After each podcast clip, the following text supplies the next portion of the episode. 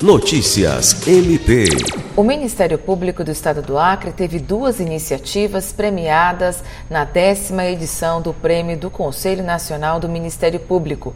A cerimônia ocorreu na tarde da última quinta-feira, 30 de novembro, em Brasília.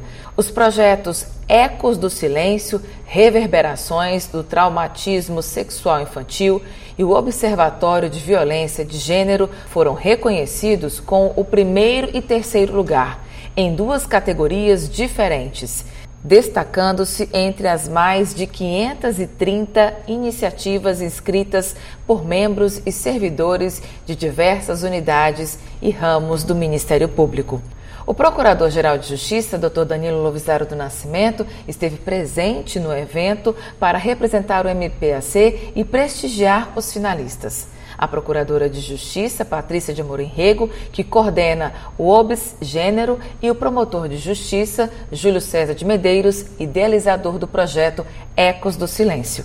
Alice Regina, para a Agência de Notícias do Ministério Público do Estado do Acre.